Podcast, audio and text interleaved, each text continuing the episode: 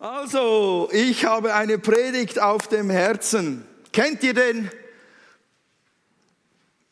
den brennendsten Wunsch vieler Leute? Das Glück des Lebens finden oder gewinnen. Wie gewinne ich das Glück des Lebens? Ein hochtrabender Titel, eine große Herausforderung und ich löse das jetzt in 35,8 Minuten. Ganz einfach. Es ist immer alles ganz einfach. Es, es klingt auch immer alles ganz einfach. Aber es gibt doch tatsächlich einen Psalm und dort steht das Rezept darin. Äh, Im Psalm 1, wer eine Bibel dabei hat, kann sie gerne aufschlagen. Psalm 1 ist Altes Testament. Findet ihr also eher in der linken Buchhälfte. Da steht, glücklich ist der Mensch, der nicht auf den Rat der Gottlosen hört, der sich am Leben der Sünder kein Beispiel nimmt und sich nicht mit Spöttern abgibt. Voller Freude tut er den Willen des Herrn und denkt über sein Gesetz Tag und Nacht nach. Er ist wie ein Baum, der am Flussufer wurzelt und Jahr für Jahr reiche Frucht trägt. Seine Blätter welken nicht und alles, was er tut, gelingt ihm.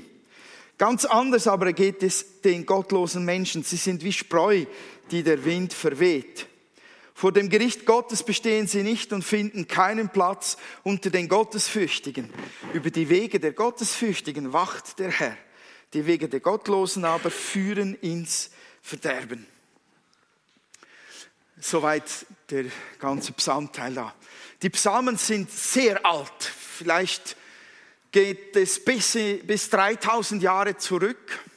Zweieinhalbtausend Jahre ist es her, seit sie geschrieben wurden, 3000 Jahre. Und man könnte dabei schon von Old Fashion reden, oder?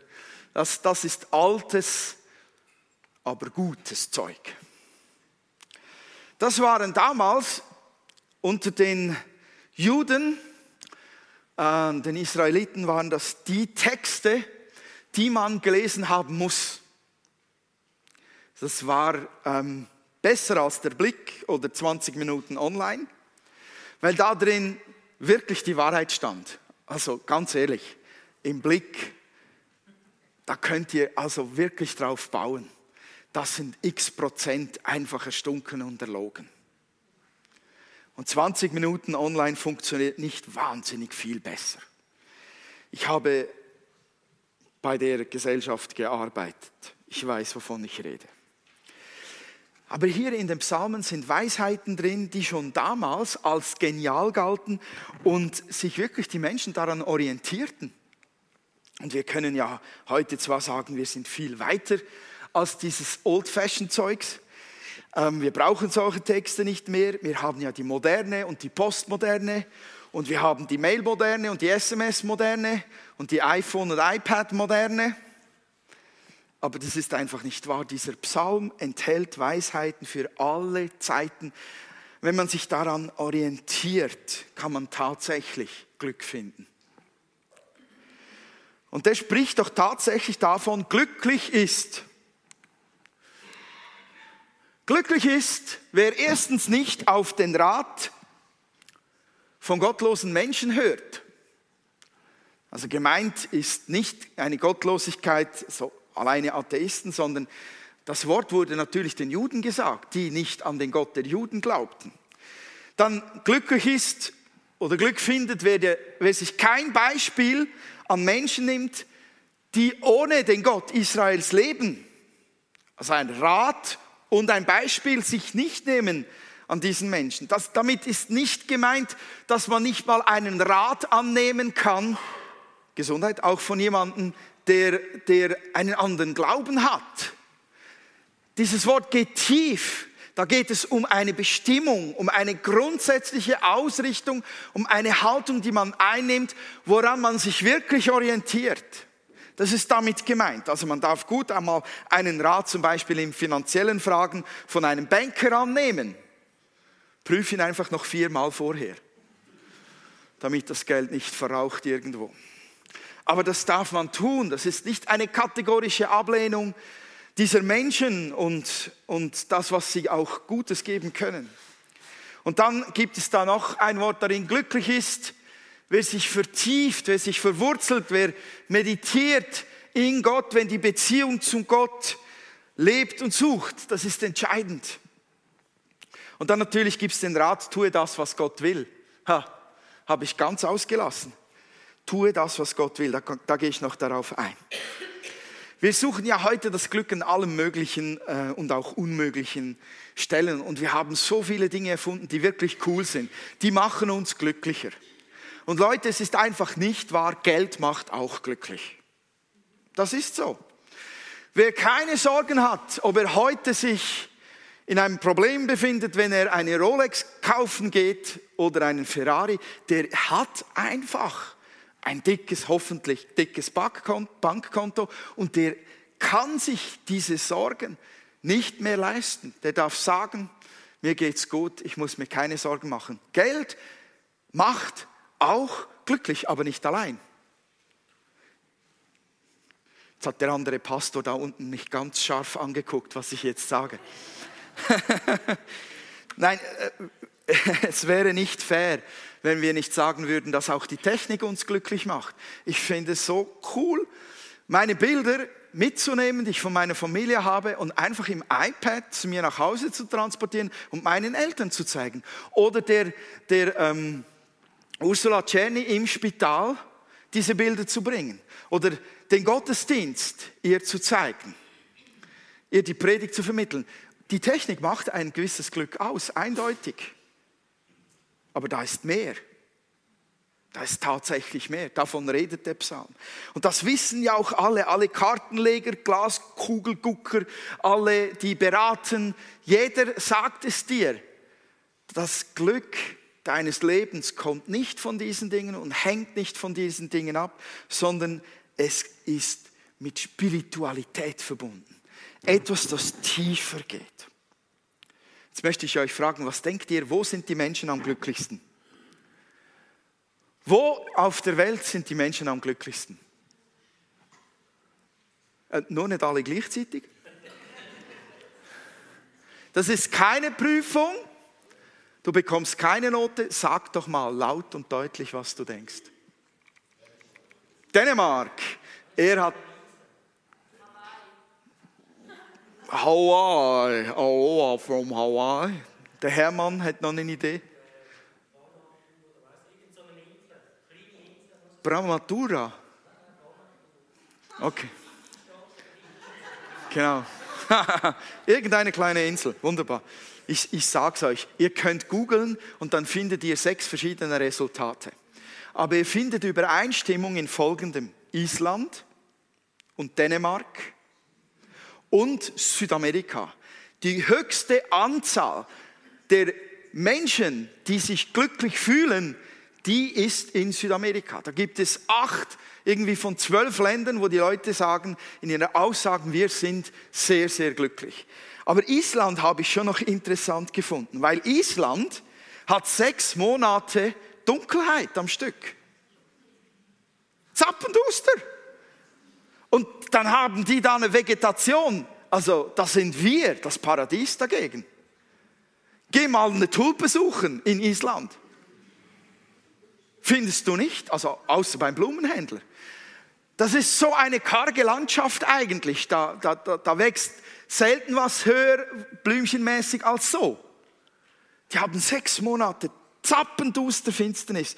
Wie kommt es nur, dass die Isländer sich als glücklich erleben. Und da hat man sie befragt und die haben Folgendes gesagt, man hat das ausgewertet. Du brauchst dir in Island keine Sorgen zu machen, dass du in ein schwarzes Loch fallen könntest, wenn es dir nicht gut geht. So etwas gibt es bei uns nicht. Es ist immer jemand da, der dich auffängt. Die Isländer erleben sich als eine große Familie. Trotz dem Bankencrash, obwohl Island fast pleite gegangen wäre oder praktisch pleite war. Und ich finde das eine interessante Aussage. Es geht wiederum nicht um Materielles, sondern es wird deutlich, es ist die Gemeinschaft, die Beziehung, die trägt. Und wisst ihr, interessant finde ich, dass wir die Schweiz nirgends gefunden haben. Auf Platz 1 oder 2. Je nachdem ist die Schweiz zwischen Platz 4 und 7. Deutschland auf Platz 47. Und ich habe mich so am Kopf gekratzt und gesagt, wie kommt das? Eigentlich müssten wir ja sagen, wir hier sind die Glücklichsten, oder? Ihr habt alles andere Länder genannt. Dabei, wir leben auf der Sonnenseite. Wir haben Geld, wir haben Technik, wir haben Medizin, wir haben Christus, wir haben Freiheit, den Glauben zu leben. Wir können den Herrn knuddeln im Lobpreis. Warum sind wir Christen nicht glücklicher? Sag einmal. Das, das kutzelt, das kratzt mich, das ärgert mich. Ja gut, eine Antwort, glaube ich, liegt in diesem Psalm. Wenn wir diesen Psalm nicht lernen zu leben, wird uns das Glück nicht geschenkt, nur durchs Psalm lesen. Wir müssen den leben lernen. Das ist echt immer wieder eine Herausforderung. Ich selbst stehe da, da gerade aktuell drin, genau das umzusetzen und das in diesem Psalm steht. Und in dem Psalm geht es zuerst mal um Beziehung. Dieses Wort voll Freude tut er den Willen des Herrn. Das ist ein ganz interessanter Satz in diesem Psalm. Ich habe es eigentlich erlebt, dass dieser Psalm mir so eingetrichtert wurde, dass ich mich vor diesem Psalm gefürchtet habe. Dieser Psalm wurde mir so eingetrichtert, dass man gar nichts mit Sündern zu tun haben darf. Weil sonst der Herr böse ist mit einem. Und wenn man nicht den Willen des Herrn tut, kann man das Glück nicht finden. Also habe ich mir gesagt, jetzt muss ich all meine Beziehungen aufkünden. All meine Freundschaften zu Kollegen und so weiter muss ich aufkünden. Ich darf mit denen nicht mehr reden. So wurde es mir eingetrichtert, Leute. Der hat es gut gemeint, aber nicht besser gewusst. Und auch in Bezug auf das Tun des Willens des Herrn wurde mir zuerst eingetrichtert, du musst gehorchen. Dann findest du das Glück und der Herr hat dich lieb. Aber wisst ihr, das geht gar nicht. Voll Freude tut er den Willen des Herrn auf diesem Weg. Das geht nur durch eine liebevolle Beziehung. Du kannst nur freudig den Willen deines Ehepartners tun, wenn du ihn liebst. Du kannst nur freudig den Willen Gottes tun, wenn du ihn liebst. Das geht nicht übers Gesetz halten. Was eigentlich die Bibel sagt, wenn sie davon spricht, nicht Gemeinschaft zu haben mit Menschen, die anderen Glaubens sind oder die ähm, ja, eine andere Lebenseinstellung haben, dann geht es darum, nicht in dieselbe Haltung hineinzukommen, nicht dieselben Mechanismen mitzumachen wie die Welt und das Lebensglück nicht auf denselben Göttern gründen, sondern auf Gott allein. Voll Freude tut er den Willen des Herrn. Also die tiefe Verbundenheit mit deinem Herrn ist das A und O, damit du überhaupt freudig den Willen Gottes tun kannst. Und da trägt es uns nur in diese Beziehung hinein. Wir kommen nur in diese tiefe Liebe zu Gott hinein, wenn wir zuallererst verstanden haben, erfasst haben, gegessen und getrunken und verinnerlicht haben, dieser Gott hat mich unendlich gerne. Es gibt nichts, nada, nothing, das mich von ihm trennt. Und wenn ich äh, entschieden glaube, dass er ist durch und durch grundsätzlich gut mit mir meint. Leute, das ist wichtiger, als wir meinen. Wenn wir von diesen zwei Dingen nicht überzeugt sind, da gibt es kein Liebesgetreller zwischen uns und Gott.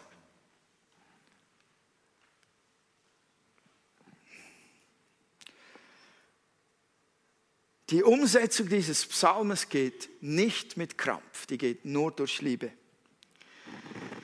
Denn denn das Leben hat ein paar ganz unliebsame Überraschungen für uns parat. Das Leben ist kein Zuckerschlecken, habt ihr auch schon gemerkt, oder? Es ist kein Drive-In, wo du rein kannst und mal bestellen kannst, Doppelwopper mit viel Zwiebeln und einer scharfen Chilisauce. So, so kannst du das Leben dir nicht zusammenstellen und bestellen. Und dann bekommst du es am nächsten Fenster geliefert. Oder war da schon irgendwo jemand beim Glücks-Drive-In? Nicht? Gut, danke. Bin ich nicht komplett verkehrt. Es gibt Seasons, es gibt ähm, Jahreszeiten, genau. Da sagte schon die Bibel, es gibt eine Zeit zum Weinen, es gibt eine Zeit zum Lachen, es gibt eine Zeit zum Jubeln, es gibt eine Zeit zum Trauen. Und, und unser Leben erlebt einfach so Rhythmen, die nicht alle drei Monate wechseln, die wechseln, wie es geschieht. Und dann erlebt man mal eine Zeit, wo man Frucht trägt, sagt auch dieser Psalm, man trägt jährlich Frucht. Und dann gibt es Zeiten, wo keine Frucht da ist, wo das Leben schwierig wird. Und dazwischen, dort dazwischen, wo wir nicht auf Wolke 7 schweben, ist die Gefahr riesengroß, dass wir uns wiederum an anderen Dingen orientieren und nicht an der Liebesbeziehung zu Gott. Sind wir doch ehrlich. Wir machen in der Regel viel von unserem Lebensglück abhängig davon, wie die äußeren Umstände sind. Ganz ehrlich. Wenn ich nur den richtigen Mann hätte oder die richtige Frau oder den richtigen Job oder das richtige Haus, dann ging es mir besser. Oder wenn mein verrückt gewordener Teenager braver wäre. Wenn mein Chef nicht so ein Idiot wäre, dann würde ich glücklich sein. Hätte ich nicht die Reise nach Tunesien gebucht, sondern auf Hawaii, dann hätte ich bessere Ferien erlebt. Wisst ihr, das ist doch schon ein wenig das, was wir auch vor uns hertragen. Und wir kultivieren das. Wir gehen zu, zu den Nächsten, stehen hin und wenn wir dann tratschen und quatschen, am Grill zum Beispiel, dann kann es doch sein, dass wir sagen, ja, weich, also ehrlich, mein altes Auto, das macht nicht mehr viel her. Wenn ich drin sitze, fühle ich mich nicht so gut, dass ich hätte schon lieber ein neues Modell. Mit einem neuen Modell, da ging es mir gut oder so. Was auch immer. Und da bekommen wir eine Dynamik und der andere redet einem in der Regel auf, auf die Mühle drauf, schüttet noch Wasser drauf und sagt, ja, weißt du, ich habe mir ein Haus angeschaut, das würde besser zu uns passen, wäre größer, wir hätten mehr Zimmer, die Kinder hätten jeden ein, ein Zimmer für sich, ging es uns viel besser. Es ist schon mühsam, dass uns der Staat so viel Steuern abknöpft und schon geht's los. Dann sind noch die Autofahrbußen, die man bezahlen muss. Die Welt ist böse. Und dann kommt der Nächste mit seinem Ding noch rein. Und mir tut das Kreuz weh, mir tut der Kopf weh. Oh, die Ärzte können nichts, die wissen nichts. Und könnt ihr ungefähr euch vorstellen, wohin das geht? Das ist ein Kreislauf nach unten. Und alles hat mit den äußeren Umständen zu tun. Wisst ihr, was beständig ist? Das ist der Strom Gottes.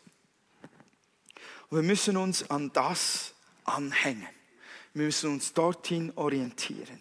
Wer sich da hineinpflanzt, wie ein Baum am Strom Gottes, wer seine Wurzeln tief hinunter, tiefer noch und noch tiefer, seine innersten spirituellen Wurzeln hineingräbt, durch den Boden hindurch und in all dem Zeugs, was einen belastet, hindurch weiter tiefer hinabgräbt, der bekommt Wasser von Gott. Der findet Glück trotz negativen äußeren Umständen. Das sagt der Psalm. Wo bist du gepflanzt? Wo bist du eingepflanzt? Wohin ziehen deine Wurzeln? Die Bibel sagt uns, dass das Glück des Lebens in dir ist, in dich hineinfließt, wenn du am Strom Gottes gepflanzt bist. Wenn deine Beziehung zu ihm dich ernährt, dann zirkuliert dieses Glück, dann kommt dieser Trost, dann fließt diese Stärke zu dir, dann baut das auf und es trägt durch. Unser Glück kommt aus der unsichtbaren Welt, übernatürlich, Leute. Wie viel Zeit wenden wir pro Woche auf, um uns materiell glücklich zu machen?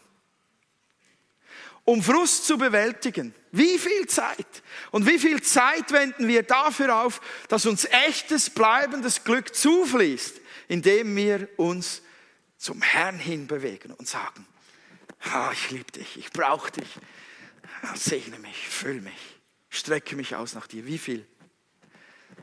Ich glaube, daran können wir ablesen, wie glücklich wir auch sind. Der Petrus, der sagte mal was ganz Gescheites. Er sagte, freut euch deshalb von Herzen. Vor euch liegt eine große Freude, auch wenn ihr für eine Weile viel erdulden müsst. Dies dient nur dazu, euren Glauben zu prüfen, damit sich zeigt, ob er wirklich stark und rein ist. Er wird erprobt, so wie Gold im Feuer geprüft und geläutet wird. Und euer Glaube ist Gott sehr viel kostbarer als Gold, als bloßes Gold. Ich glaube, ich habe sogar noch. Ja. Aber das ist doch unlogisch, was der Petrus sagt sich freuen, wenn man Druck empfindet. Das geht doch gar nicht. Doch, das geht. Wenn der Druck dich zu Gott drängt. Denn dort ist Schutz, dort ist Hilfe, dort ist Stärke, dort ist Beziehung, dort fließt dir wiederum die Kraft zu, die du brauchst, um dem Druck zu widerstehen. Und liebe Leute, hier steht ja, man wird geprüft. Das ist nicht so gemeint bei Gott wie ein Test in der Schule, wo die, die Möglichkeit besteht, dass du durchfällst und du kannst die Lehre abschreiben und den Job vergessen. Das ist bei Gott nicht so.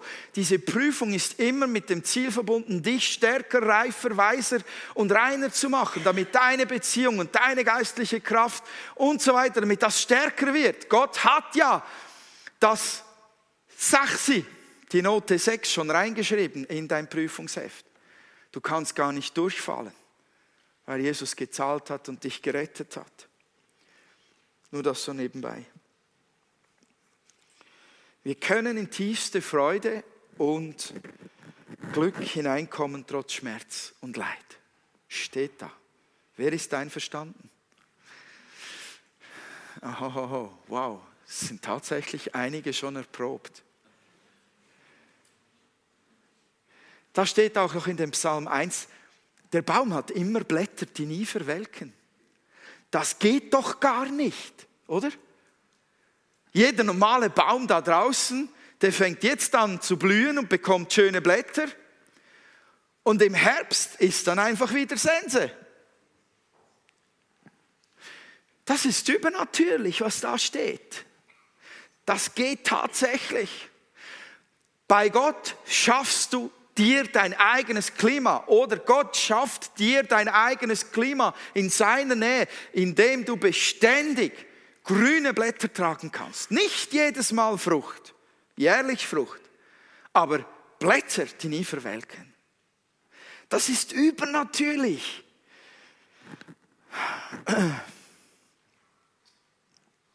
Was bremst uns denn gerne aus in diesem Prozess des sich Verwurzelns?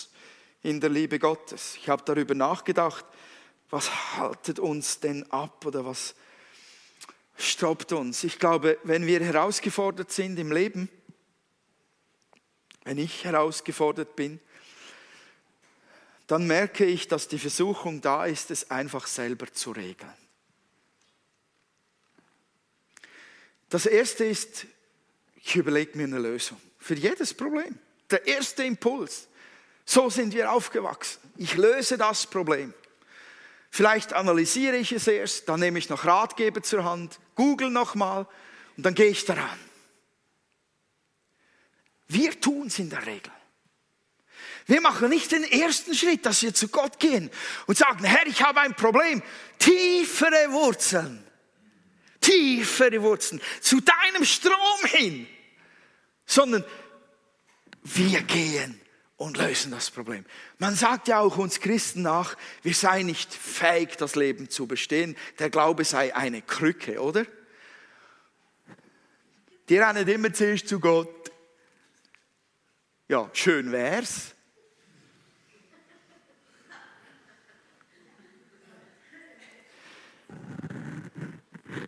Leute, wir müssen ah, umdrehen. Natürlich können wir Probleme lösen. Wir haben Kräfte, Fähigkeiten und so weiter. Und viele Dinge lassen sich gut auch so lösen, ja. Aber unsere Ausrichtung müsste doch zuerst sein, komme ich zu dir, Herr. Strecke meine Wurzeln aus, ziehe von deinem Strom. Wir bauen so gerne Mauern auf zum Selbstschutz, um nicht mehr verletzt zu werden. Das ist unsere Art, umzugehen mit Verletzungen, die uns zugefügt werden. Dann manchmal holt man sich Ablenkung, dröhnt sich zu mit irgendwas, von irgendwoher. Musik, Kino, Alkohol, Drogen, was weiß ich. Oder dann verdrängt man. Oh, das kann ich gut. Ich sage, ist nicht so schlimm. Denke positiv. Kommt schon gut. Leck, bin ich auf die Nase geflogen mit dem. Oder dann gehen wir trotz allem lächelnd in die Gemeinde, machen da alles mit und keiner merkt, wie es drinnen aussieht. Ich habe es gut verdrängt, habe es gut überspielt. Oder wir ziehen uns total zurück, kommen gar nicht mehr. Ist auch eine Möglichkeit. Wenn der Baum in diesem Psalm Winter erlebt, Stürme erlebt, dann verwurzelt er sich noch tiefer am Strom Gottes, um genug Energie hochzupumpen, damit er das übersteht. Und wisst ihr, das ist der Rat Gottes an uns in, in den Herausforderungen des Lebens. Die Bibel sagt, sei mir ein, wie ein schützender Fels, zu dem ich immer wieder fliehen kann, denn du hast zugesagt, mir zu helfen. Du bist mein Fels und meine Burg. Das sagt uns der Herr. Simon Petrus sagte unter Druck und Last, als es darum ging, dass ihn viele Freunde verlassen hatten, sagte er, Herr, wohin sollen wir gehen? Du hast Worte des ewigen Lebens. Und Jesus selber sagt, kommt her zu mir, die ihr mühselig und beladen seid. Ich will euch erquicken. Es ist eine Lüge, dass wenn wir zu Gott gehen, wenn wir erschlagen sind und müde und geplagt, dass wir da nichts finden. Das ist eine Lüge. Da ist mehr als genug und da ist das Glück des Lebens. Diesen Psalm müssen wir verinnerlichen. Den müssen wir üben. Der fällt uns nicht einfach ins Herz hinein. So, ich möchte euch herzlich einladen. Das Lebensglück alle Zeit aus der übernatürlichen Welt, aus der Beziehung zu Gott herauszusuchen, es von dort zu empfangen, es von dort zu ziehen und nicht von irgendwo anders her. Es wird geschenkt, wenn wir tiefe Wurzeln im Herrn haben. So ist das Glück eigentlich, einfach gesagt, ein Nebenprodukt der Beziehung zu Gott. Darum sollte unser Leben nirgends anders gefunden werden als bei Gott. Wo stehst du? Wo bist du verwurzelt? Ich sage das wirklich bewusst als euer Pastor. Wohin streben deine inneren Wurzeln? Ich möchte euch ganz fest ermutigen, sie nur beim Herrn zu haben. Amen.